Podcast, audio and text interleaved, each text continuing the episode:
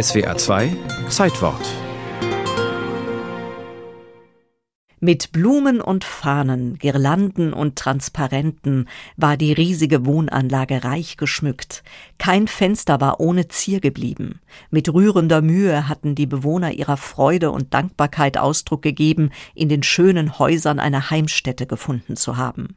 Mit stürmischen Hochrufen empfingen die Massen den Bürgermeister, der zur Eröffnung gekommen war. Und bevor der Bürgermeister sprechen konnte, spielte eine Straßenbahnerkapelle. Ein Ständchen später wurden Arbeiterlieder gesungen.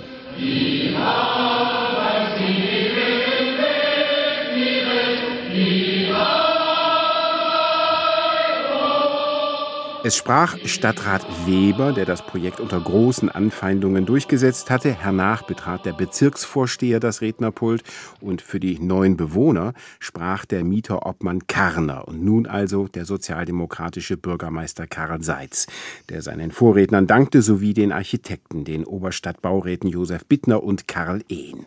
Mit dem Karl-Marx-Hof war das Wiener Wohnungselend gemildert worden. Mehr als 90 Prozent der Wohnungen in der österreichischen Metropole verfügten bis dato über kein fließendes Wasser, über kein WC. Und nun war hier eine Stadt in der Stadt entstanden, mit ledigen Unterkünften, mit zwei, drei, vier und fünf Zimmerwohnungen. Hier waren zwei große Bäderanlagen mit jeweils 20 Wannen und 30 Brausen installiert worden.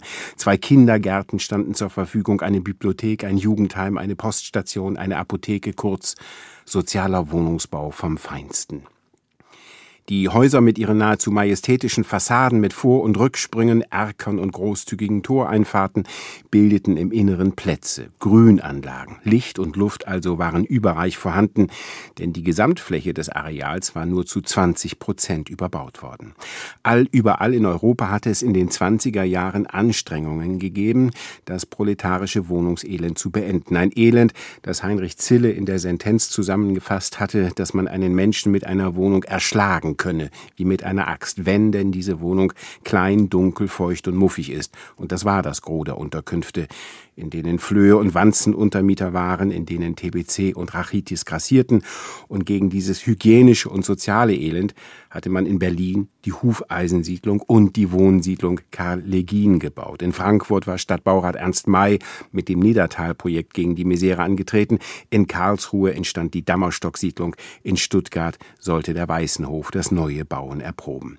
Als Europameister dieser Sozialpolitik aber erwiesen sich die Wiener. Übrigens nicht nur architektonisch. 32,5 Millionen Schilling hatte die Gemeinde dafür bereitgestellt. Und als die letzte Rechnung beglichen München war, hatte das Ganze nur 28,6 Millionen gekostet. Sieben Prozent war man unter dem Kostenvoranschlag geblieben. Und die Mieten? Nicht mehr als sechs Prozent des Einkommens einer Arbeiterfamilie durfte sie betragen. Wohnungsbau als Sozialpolitik. Sie erwies sich als vorbildlich.